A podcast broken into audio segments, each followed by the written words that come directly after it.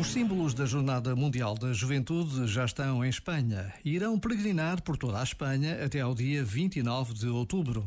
Depois de Angola e da Polónia, a cruz e o ícone de Nossa Senhora continuam a ser transportados aos ombros de jovens, num testemunho de fé que torna evidente a presença de Deus no meio de nós.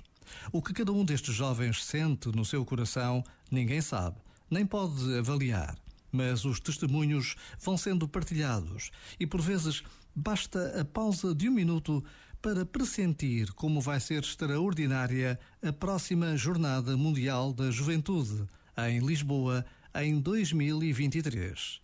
Já agora, vale a pena pensar nisto. Este momento está disponível em podcast no site e na app.